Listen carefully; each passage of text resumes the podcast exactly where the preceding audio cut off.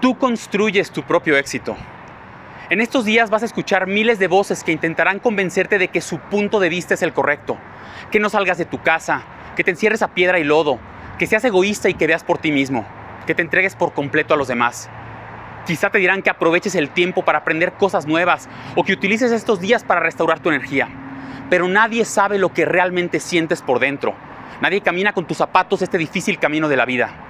Todos somos diferentes. Cada quien tiene sus demonios y sus virtudes, sus temores, sus responsabilidades. Escucharás críticas al sistema, al gobierno, a las empresas.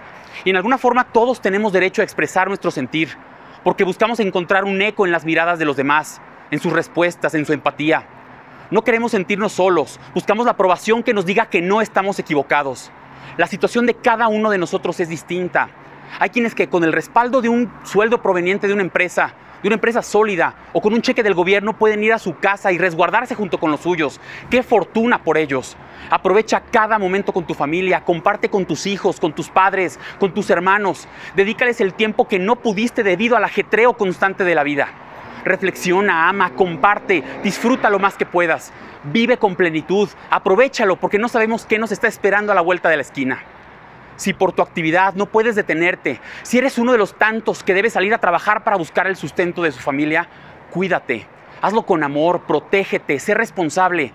Entendamos que México no es un país como algunos europeos que pueden apoyar financieramente a sus ciudadanos.